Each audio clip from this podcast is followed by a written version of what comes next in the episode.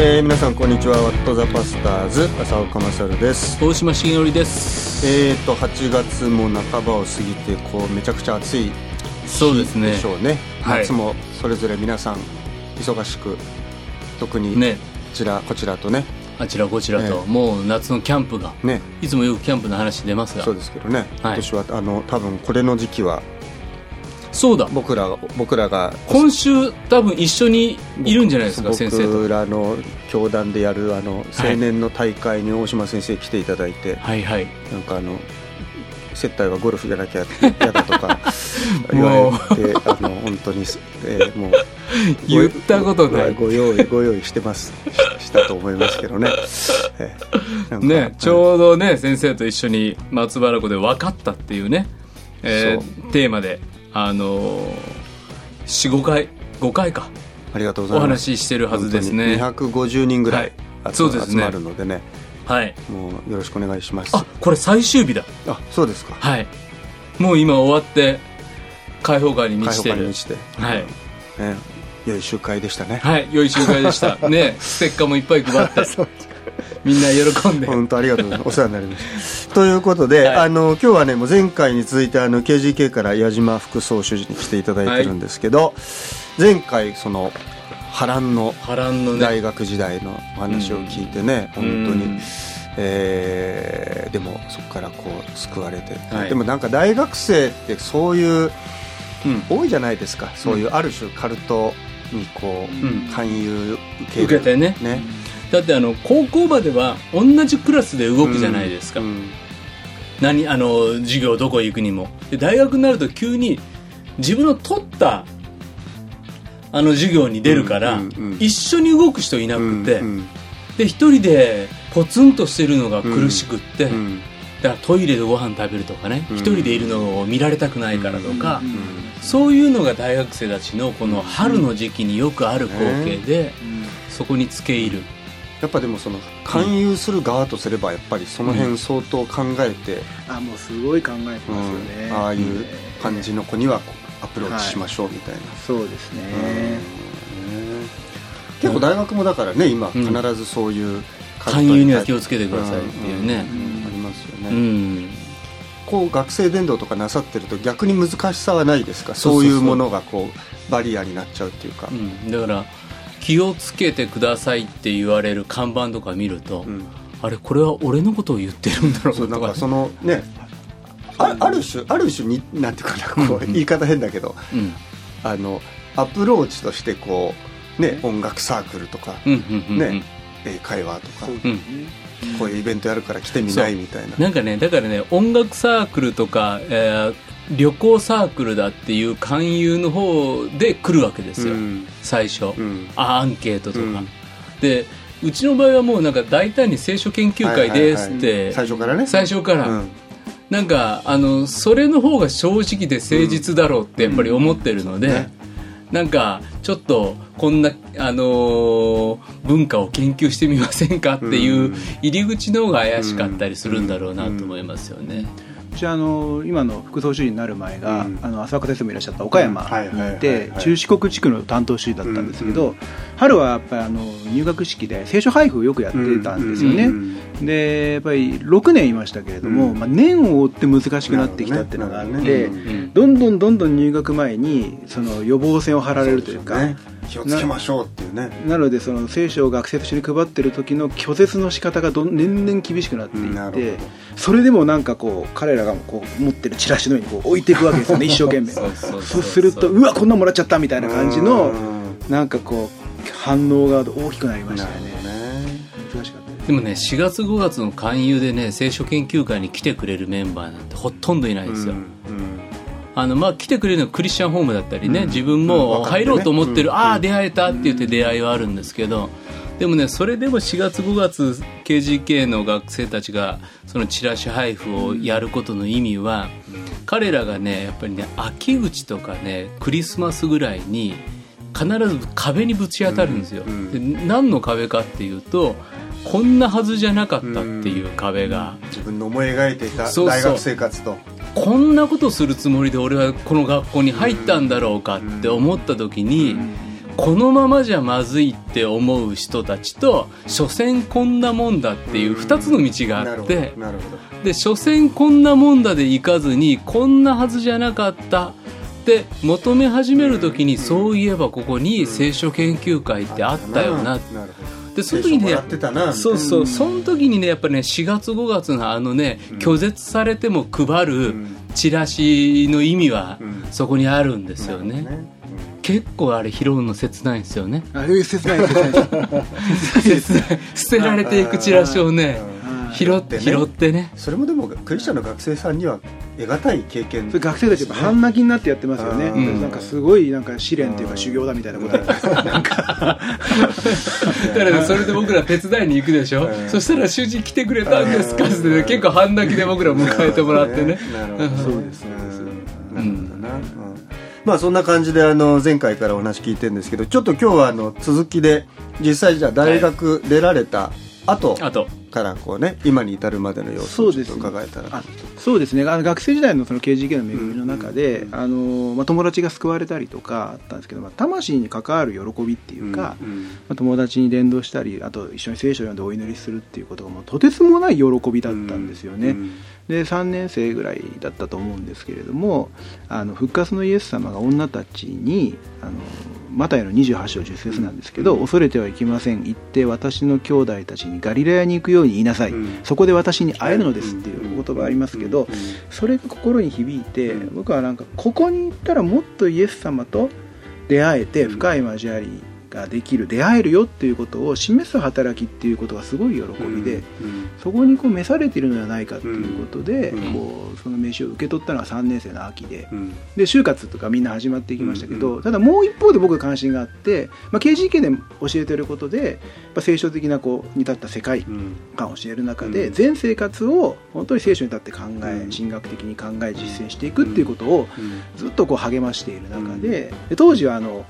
キリスト者の社会的責任という言葉がよく言われていた時代でそのことにもすごく、まあ、経済を勉強してたってこともあるんですけれども、より神様の御心にかなったいい世界になってほしいなってそのために何ができるんだろうってことももう一方で考えている中で、うん。じゃあその、まあ、魂に関わる伝道するってことに思いが強くあったけど、まあ、自分にとってはなんか自分にとってはいわゆるこう企業とかうん。組織で働いて何かの経験を積むべきなんじゃないかっていう思いがその時に湧いてきて、で就活をしていって、最初あの経営コンサルタントの会社に入りたいなと思って受けていって、うん。で一個いい感じに外資系のところで行ったんだけど、うん。最終面接で落っこって、うん。そこからこうなんかさまようような就活が始まっていって、最後にあの、まあ、行政の仕事ですね、うん。公務員、うん。まあ、準公務員っていう、まあうん。あの経済産業省の傘下の団体に導かれて、うん。まあ、中小企業を応援するような団体に入っていって、あのなんていうんですかねそういう場所で主に仕えていくっていうことと、教会でのまあ奉仕っていうことの、うん。まあ、両輪でうん。過ごすような日々に入っていったんですよね。うんで3年ぐらいそこで勤めて、うんまあ、いろんなことありましたけれども、あのそろそろ進学校で学びたいなっていうことを思ってたんですけど、うんやっぱりこうそこでもやっぱり祈って 考える中で、うんあるいはなんかいろんな周りの声を聞く中でうんなんか今導かれてる感じじゃないんだなって、うん。行きたい気持ちとうん。違うっていう声が聞こえてきて、はいはいはい。まあ、それでもなんか葛藤して、うん。まああるなんか集会でこう涙ながらにこういや必ず時があるって思いながら、こう思って、えーであのーじゃあやっぱりまだその場所での働きを続けようっていうことを決断したら、うん。あのその最初に勤めてた職場の人事課長に呼ばれて、うん。アメリカに語学留学に行かないかって言われたんですよね。うんであの晴天の霹靂で,、うん。で僕はいろんなあの教会でも、まあ、その当時役員をやってて、うん。教会の責任もありますしっていうようなことをこう言う、まあ、それ正直に言ったら、うん教会もアメリカが本場だからなって言って あの人事課長に励まされて あの僕はアメリカに語学留学に行くことになったんですよね。でそこでのあのテネシー州のナッシュビルっていう、うん。本当にこうアメリカの南部のバイブルベルトですね、うん。四つ角に2つ3つ教会があるような、うん。そういうところでであんまりこうその時まで持ってた責任からは本当にかなり解放されて、うんなんていうんですか本当に神様がありのままで自分を愛してくれるっていうようなことを、うんまあ、体験させてもらえるような、うん。そんな日々をまあ、英語勉強しながらうん1年過ごして戻って、うん。えー今度はなんか、まあ、生かしてやったんだからみたいな感じなのかわからないですけど、うんあのちょっと厳しい部署のところに出向しなさいって言われて、うんあの APEC っていうアジア太平洋経済協力の会議をひたすらやる部署だったんうですけど、んそこに導かれて、うん。であの、まあ、国際会議屋さんを3年間ひたすらやったんですけれども、でも、まあ、KGK で学んだことがやっぱり大きかったと思うんですけどどの場所に行ってもやっぱ神様が使わしてくださった場所というか、まあ、KGK はそのやっぱ全生活を通してそのなんかこう教会のこと神様のことと日常生活を切り離すんじゃなくて、うん。まあ神様がそもそも与えた命令自体があの埋めよ地に道で地を治めなさいって言われてるわけだから、うん。あのどこの場所でもその働きを持って主に仕えていくっていうことをこう学んできたので、うん。自分なりにどの部署にいてもそれを実践するっていうことを、まあ、できる限り大事にしようっていうこと、うん働く姿勢とかあるいはその場所でこう証しすることとかを、まあ、どうにかこうにかしてやろうっていうふうに思っていて、うん。ことあるたびに信仰のことを言うとか、うん。机の上にあの聖書だけを置いとくとか,、うん。なんかいろんな書類全部片付けて聖書だけを置いてて昼に必ずこう開くとか、あのあのその厳しい部署にあの派遣された時も、うん。最初の挨拶でこんな大変な部署に来てしまって神様はなんてことするんだろうって私は思ってますとか、うん。とにかく神様知ってもらえばいいかなと思って、うん。神様って言ってみたりとか。まあそういうやり取りをする中で、うん。あとはまあその置かれてる仕事が聖書に立って考えたり神様のこの計画に沿って考えると一体何の意味があるんだろうっていうのはいつも考えていて例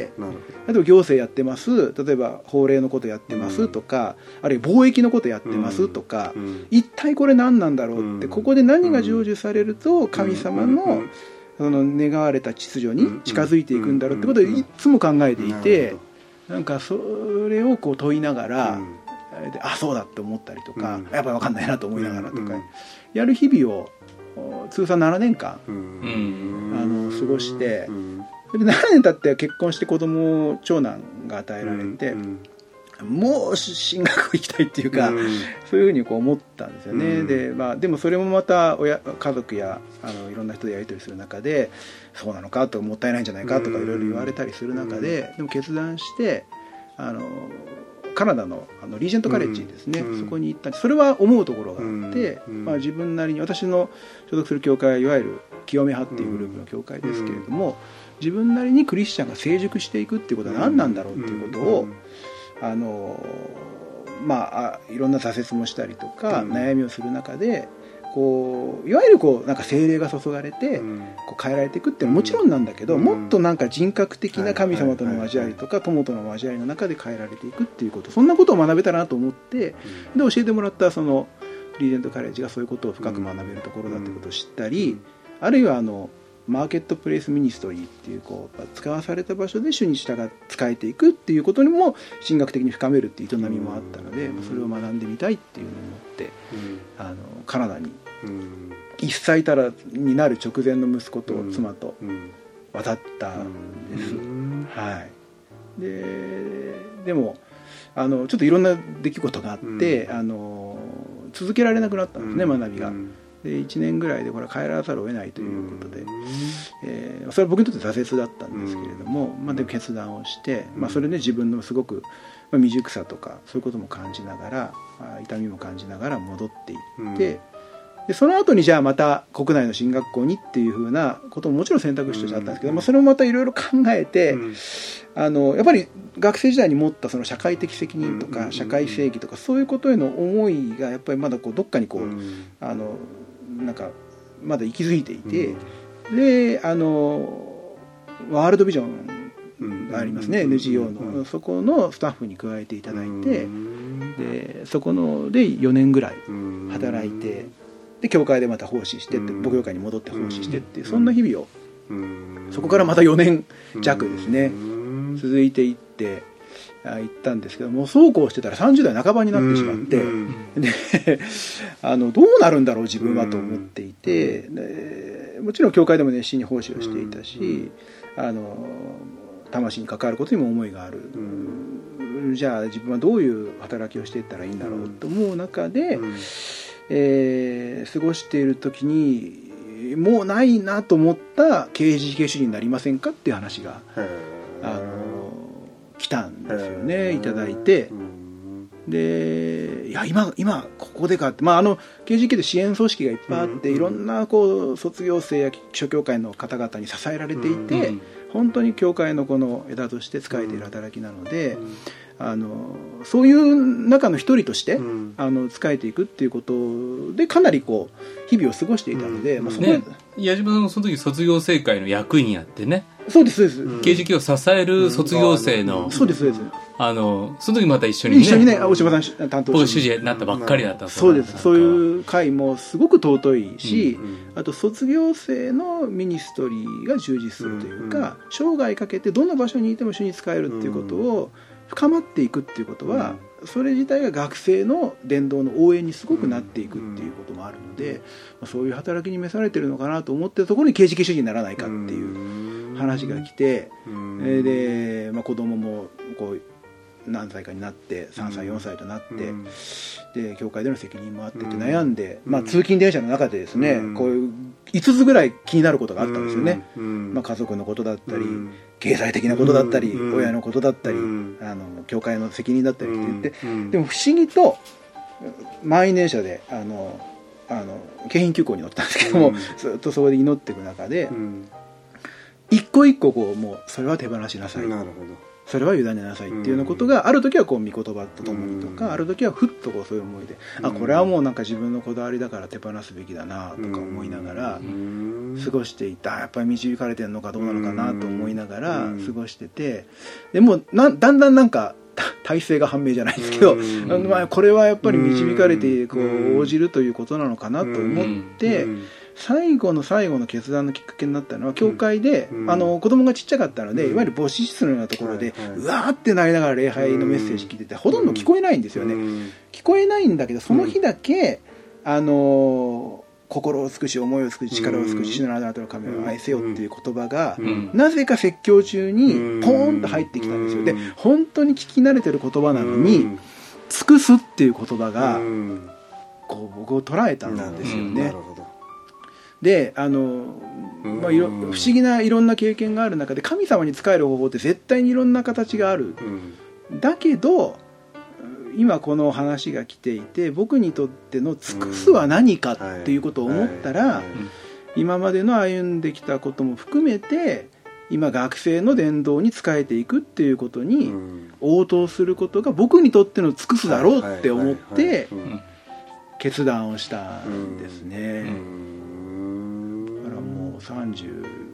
半ばですね。4, 4ぐらいになってましたからね、うん。だからだから志が与えられたのが、えー、22ぐらいですか。うん。だから12年かかりましたね、なるほどね。はい。なるほどね。だってある意味すごくなんていうかその責任も重いし激務だろうけどあある意味で誰彼がつける職場じゃないじゃないですか。その歩んできたところっていうのは。はい。ねだからでもそういうところでやりながらなんかほら、ね、仕事か進行かみたいにこう、うん。ちょっとこうみんなまた先状態に陥る人いるけど、でも今の話聞いてるといやそこでどう神様のね御国のためにうん。そこで神様の正義がなるかとかっていうモチベーションでそういうねそうやって行政働いている人もそうそうそう必要じゃないですか。そうそうそう。いやそれはすごく大事なことだなと思う、うん。そのあの漠然とは言うけど、うん。実際に今自分が与えられてる仕事のその場所でこれをやることでどう神様のね御国のために、それが立つかっていうことのモチベーションで仕事をするってすごい大事なことだなと思う。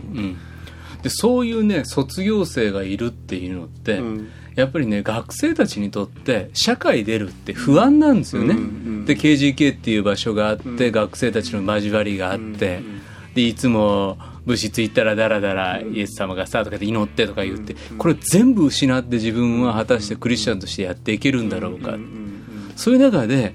あのこういう矢島さんみたいなね、うん。えーが卒業生会で役員としてねたまに学生の集会来てくれるわけですよ、うんうんで自分はこうやって仕事してんだよね、うんうんあこんな風にやっていけるんだっていう背中を見せてくれるっていうのは、本当にねすごい大事だなとう。ん、だから僕僕なんか牧師の側からするとねやっぱり気をつけてないと、そういう信徒の人の1週間を全然知ら知らないというかみ見てないことで、結局なんていうかこうなんていうの？そのある意味日曜日フルにいてくれるのがいい信徒みたいなね、いや本当はいや1週間職場で一生懸命神様の栄光のために仕事してくれてる人が一番いい人のはずなのに、なんかそっちをこう、なんていうのかなこうある意味牧師が一番こう生族二元論に陥ってね、世での働きをなんていうかこの世のことみたいにそうなんていうかな こう、そういうある種のね、こう視野のこう狭さというか、角度が決まっちゃってるところにあるなって思うんですよ。だからそういう意味では本当にこうあそうやって仕事の中でね、そこで神様に仕えていくっていうことをあのなんていうかな。そういう思いで本当にこう礼拝からみんなをこうちゃんと送り出さないといけないなと僕なんかは逆に思うね、うんうんうんそうじゃない。だから自分がやってることの意味付けがこう見えなくなっちゃうっていうか、うん、教会の中でする奉仕はもちろん尊い奉仕で、うんうん、たくさん大事な働きがあって、うん、ただ月曜から土曜日までで、うん、その場所でいることもものすごく重要な奉仕でっていうそこの意味をね、うん。それは本当そうだと思う。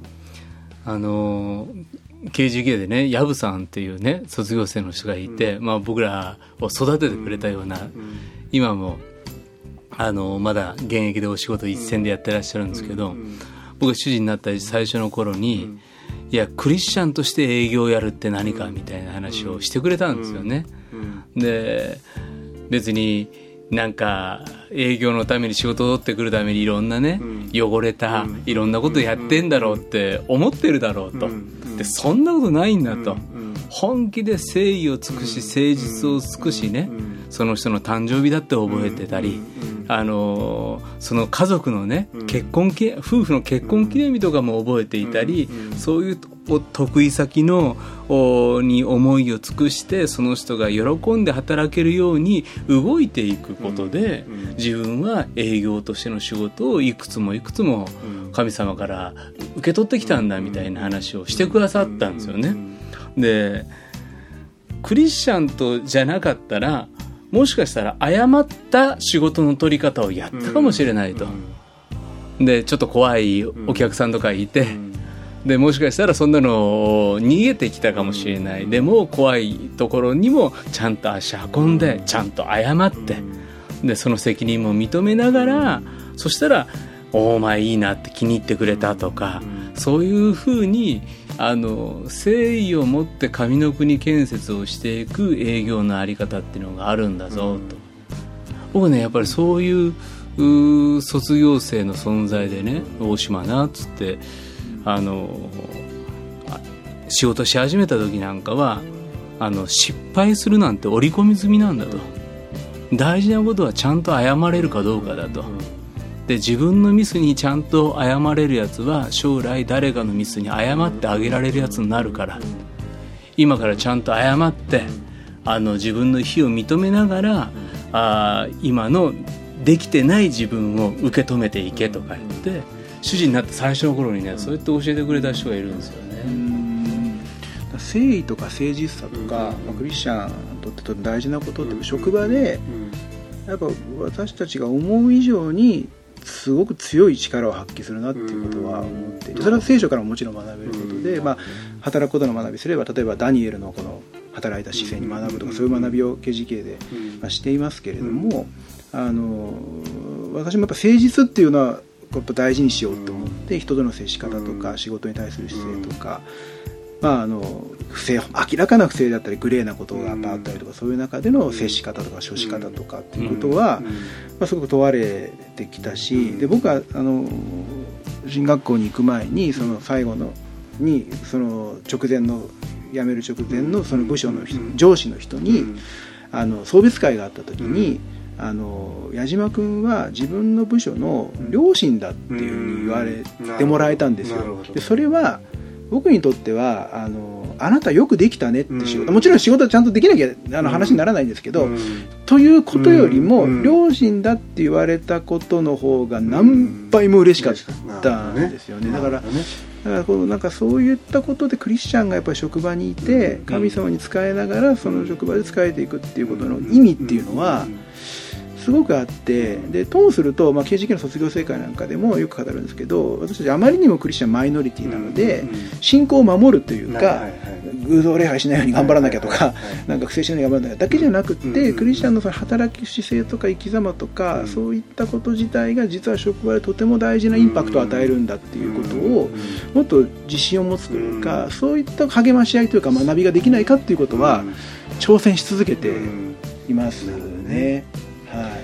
れは非常に大事ですよね。やっぱりそそういうことがこう説得的に言えるところにやっぱりその歩んでこられたそのあの十数年進学校行くまでの待たなきゃいけなかった時間っていうのは、むしろでもその経歴があるからそういう言葉が矢島さんから学生さんたち卒業生は聞けるっていうのはあるのかなっていう気もするけど、ね、今も、まあ、KGK が、まあ、今年ちょうど70周年で,、で70年の卒業生を送り出してきたわけですよね。でそういう人たちがあ KGK のあの4年間なりあるいは短大だったり2年間専門学校3年間の経験があの時は若かったよねじゃなくって、あの小さな聖書研究会にそれでもひたすら通っていったあの時間が人生の礎になって、そこから自分のクリスチャンとしてこの世界に生きる人生って始まったんだよねっていう人たちが KGK を支え続けてくれた。でそういう実りある卒業生たちを見て教会が「あ KGK って大切なんだよね」って言って受け止めて応援してくれるようになった。でそういう卒業生たちってじゃああのずっといつも安定して生まれるかっていうと卒業後3年とか10年ってやっぱり揺れるわけですよ。でその時にね「分かるよ」って言って矢島さんみたいな存在があの一緒になってね祈ってくれたり「俺も挫折したよ」とかね。ところがね必ずあるわけですからね。あの70周年であのの一つのプロジェクトの大きなこととして、うん、KGK で大事にしていることを一つの言葉にまとめようっていう取り組みが何年もかけて行われて、うん、で KGK はもともとですねその福音主義であったり調教派であったり、えー全生活を通しての証であったりとか、学生主体であったりとか、そういったものがもともと持ってるんですけど、それはもちろん大事にしながらさらに一言でこうコアなものは何かっていう時に作業をしていった時に、使わされた地で福音に生きるっていう言葉がに修練されていったんですよね。それは使わされた地というのはその場所場所ももちろんあるしそれは学生たちにとって学校であったり、働くようになったら職場かもしれない、家庭である。でもそれだけじゃなくてライフステージという地もあって、その年齢ごとで直面する喜びもあれば痛みもあるっていうことがあって、で私が卒業したのは1990年代ですけど、その仲間たちが20年ぶりぐらいに集まる集会っていうのを前に行2年ぐらい前に行ったんですよね。でその時の主事をしてて今牧師されてる先生がメッセージをしてくれたんですけれどもそのメッセージがすごくこうインパクトがあって何かというと、まあ、エレミアのあの陶器師の話から神様は一回壊されるけどその壊したものからまた作り変えてくださるって話でその先生が自分があの主事を辞めて牧会に移られてからの大失敗の話をしてくれたんですよね。で一回壊されますと、だけど神様また作り変えてくれた話で、その後にそれがすごく心に響いてみんなで分かち合いしたんですけれども、大体40代ぐらいですね、30代後半から。そうすると間違いなくみんな壊れる経験をしてるんですよね。そそれまでの自分が通用しない、で健康であったりもするし、人間関係だったり挫折であったり、でもそれでもなおあの使わされた地で福音に生きていくというのは何なのかっていうことを通って励まし合うっていうことが、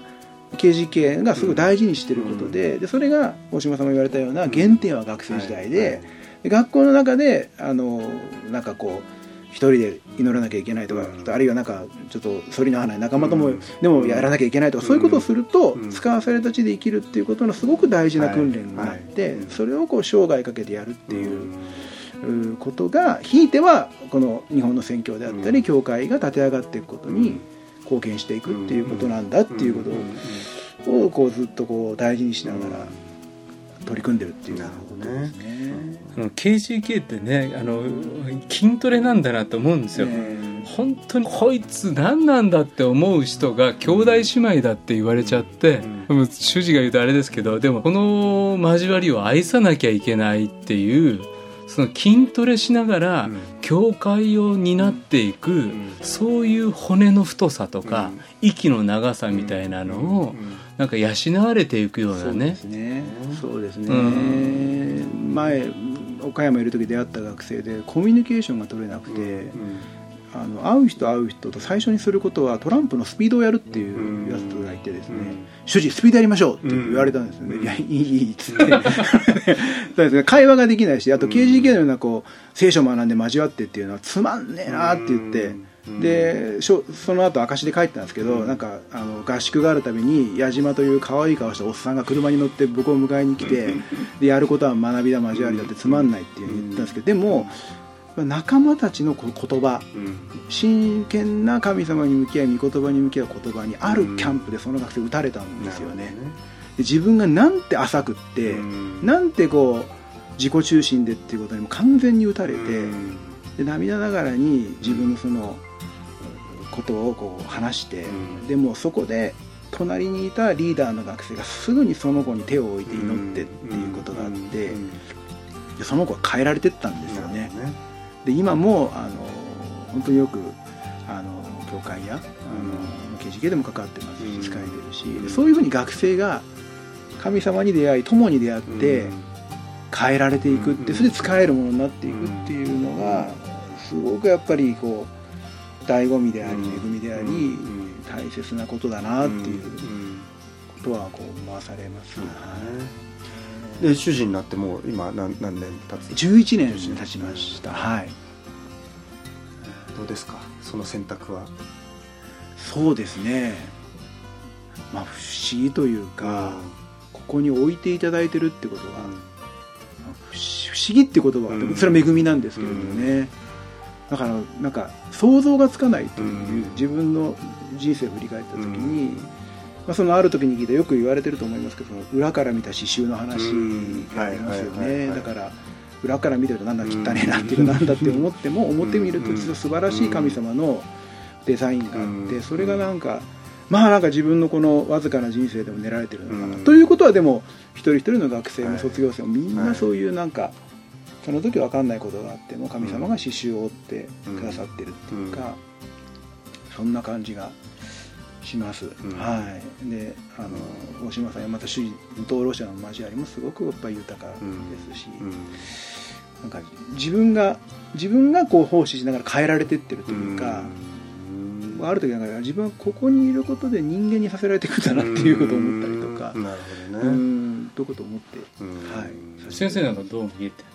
いやだからいや刑事件ねあの僕もそんなにあの中のことはあまりよく存じ上げないですけど、やっぱ主事の方々がそれぞれね魅力的だなってのは思ってて、うん。前も一度ねその主事会の集まりに呼んでいただいて、あの温泉使ってなんかねあき ちょっとこういうのはまたあの差し障りあるけどキリスト教団体の中でこんなに仲がいい職場があるんだなっていう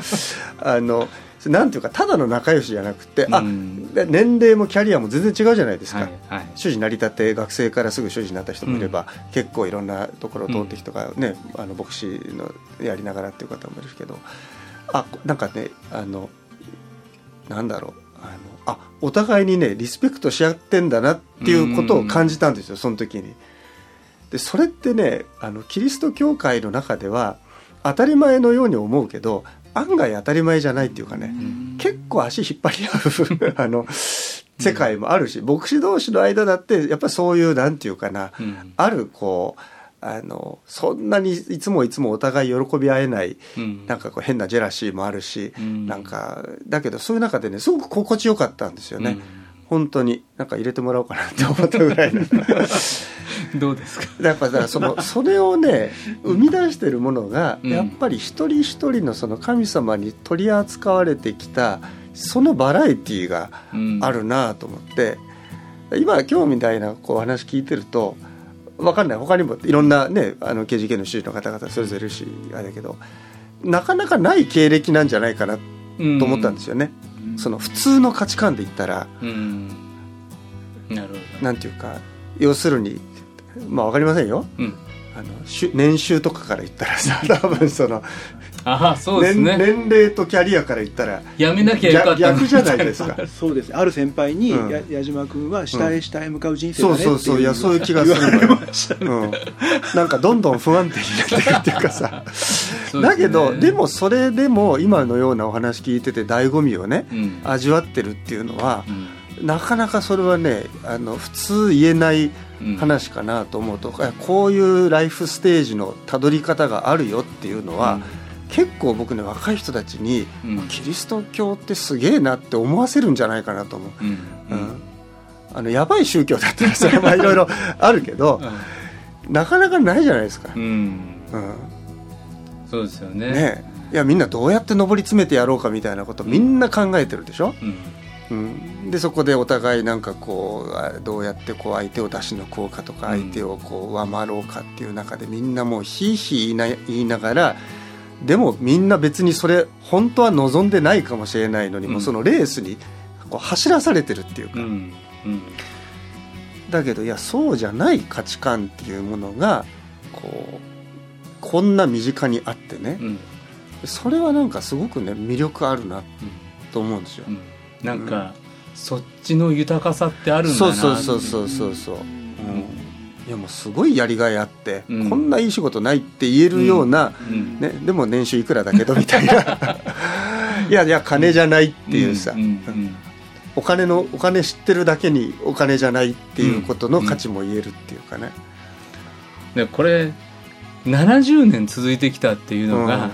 これ主人の子供がまた主人になったりしてきてるんですよね。いや本当よくね KGK 潰れてないのもすごいなと思うけど そういうところで育った子がうん。なろうっていうのがね、うん。偉いと思うもんね。僕もこの前名古屋でけ集会やってる時にはい。KGK の主人あの深夜さん来てくれてたんですよ、で僕が生まれた時子供の頃のね自分がマイノリティを自覚した時の話して、うん。あの小学校の時にねお家の職業なんだって言われて、であなんか紙に書いてある中から選べって言われたけど牧師なんて書いてないから先生にないって言ったらお前んちはその他だって言われて あのその他を選んだっていう話をした時に、うん。深夜さんと目が合って、牧師まだしもあれだけど、KGK 主人ってなおさらそうじゃないかと、うんうんうんでだから深夜さんちの子供とかってお父さんの仕事どう思ってんですかねみたいなことを言って彼がちょっと困惑してましたけど なんていうかでもこうなんていうのパウルじゃないけどね、うん。いや誇ろうと思えば誇るもんいっぱいありますよと、ね、一流大学出て一流企業勤めてあるいは勤め使え勤められるだけのものを持ってて。でもそれでやってることが何ですかって言ったらそのあの下手すりゃ本当にカルト団体と 間違えられかねないようなしかも、しかも学生主体だからあんまりうん。表に立ってね、やらないってよくみんな主人の方々学生さんの汚いアパートに寝泊まりしてるっていうけど、ああいうのはねあの僕的な価値観から言えばねいやめちゃめちゃかっこいいなと思うね。いやー嬉しいですねそうやってね言ってくださる教会の牧師がいるっていうふうに、うん。で僕はそういう教会に学生たちがあ教会愛して教会になって、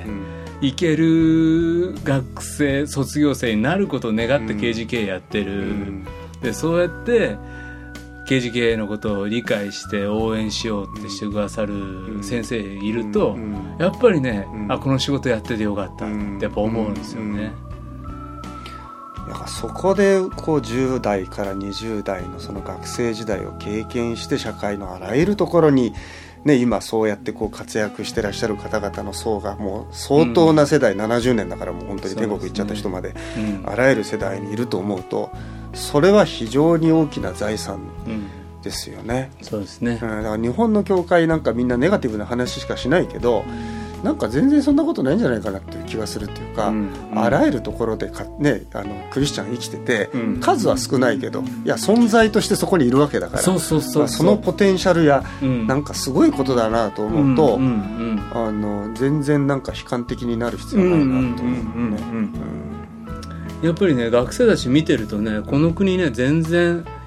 あのこの国の選挙全然いける。本当希望を感じますよね、うんうん。あんな NET なんてのちょっと覗いただけでもね、うん。こんだけこうこんだけこう魅力ある若い者たちがね、うん。一生懸命神様のために生きて働こうとうん。言ってるわけだからそれでその人たちがあらゆる分野に行ってくれて、うん。そこで矢島さん言ってるみたいにここで神様の国のために何やろうかここで神様の,、ねあの公正と正義をどうやって打ち立てようかって思ってしかもその職場の両親のようにうん。なってったら、やっぱりそれはもう塩気をこう放つっていうか、ね。それは希望があるなと思いますよ。いわゆる神罪救いっていう、うん。まあ、本当に魂がこう救われて天国に行けますそれはもちろん福音の中心であり大事なことだけども、はい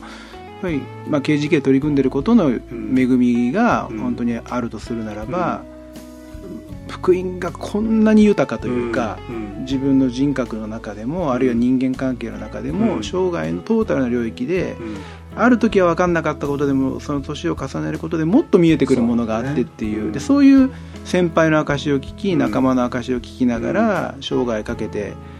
証ししていくっていう使えていくっていうことの豊かさ、うん。70周年もあの11月に大会が行われますけれども、あの早々期のですね、うん。あのその小山礼二先生をはじめとしてあの早々期のメンバーも今の学生も集える非常にこう、うん。あのエポックな大事な時期で、うん。えー玉川清学院で、えー11月の、えー、3、4で行われますけれども、内田和彦先生と山口洋一先生が志向して、えー大島総書記も説教を最後されますけれども、そういった豊かさを確認して、また神様に仕えていこうっていう励まし合っていこうっていうことを次の10年まだもっと先に向かって確認していくような非常にエポックなうん。大事な時を迎えていて、うん。で将来に向かってもっとですねやっぱがあの主事がもっと与えられるということを願っていて、まあ、私も中四国でたった一人の主事だったんですけれども、主事がいると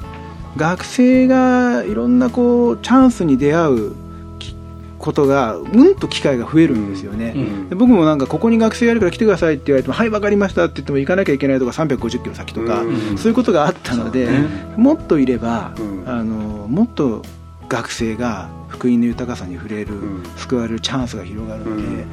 で、あるいはその数だけじゃなくていろんな分野の働きをするような指示が与えられたり願っていて、うん将来に向けてのその必要が満たされることもうん。願ってあのアピールを続けていますけれども、うん。はいそんな中に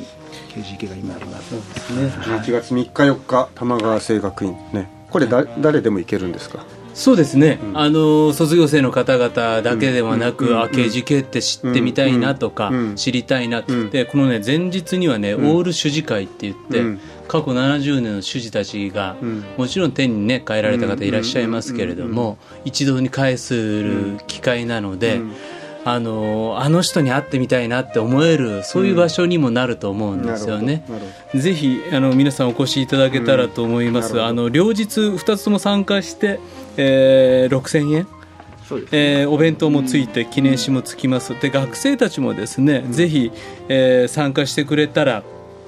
この人に会ってほおいてほしいと。生きてる間に会っといてほしい人たちがたくさん集まってくださるので、うん。えーまたオリーブっていう、はい。玉川清学院の卒業生でもあって、また KGK の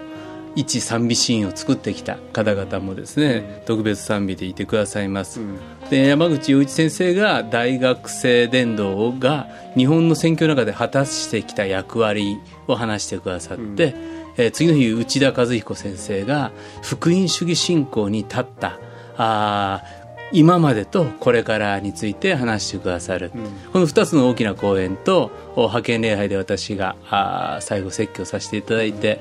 えーこの70年をおから次の80年へと踏み出していく機会を持ちたいと思っています。なるほど。あの KGK にご連絡いただければ、うん。あの案内もなるほど。あのご案内できますので、はい、ということでぜひ皆さんあのちょっとでも KGK 関わったっていう方はもちろんですけどそうじゃない方も、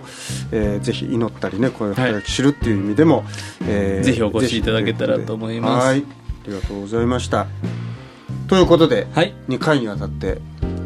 熱く熱く。お話を聞かせていただきました、はい。リバイバル矢島が。ありがとうございました。ありがとうございました。また時々あの階段登ってそうですね。そうですね。同じビルの中ですのでね、はい。はい、ええー皆さんからのお便り待ってます。メールアドレスは WTB.PBA-NET.com 番組の感想番組で取り上げてほしいテーマ。僕らに聞きたい疑問や近況を何でも送ってください、えーラジオネームも書いてくれると嬉しいので書いてください。ツイッターは「ハッシュタグ #WTB7」で、えーツイートしてください。はい、えーっと公式のツイッター、フェイスブックページのフォローもよろしくお願いします。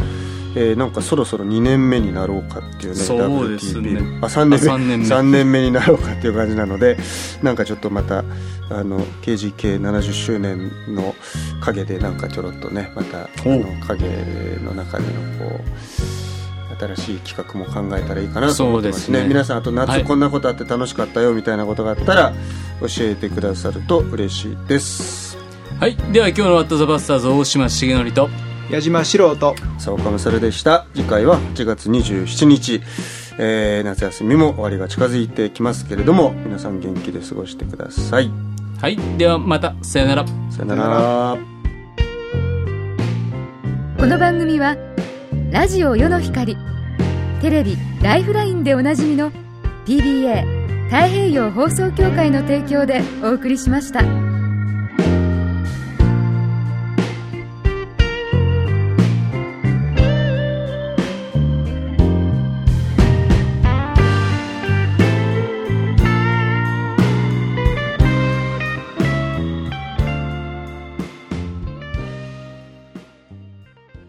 分で聞く聖書の言葉世の光ポッドキャスト。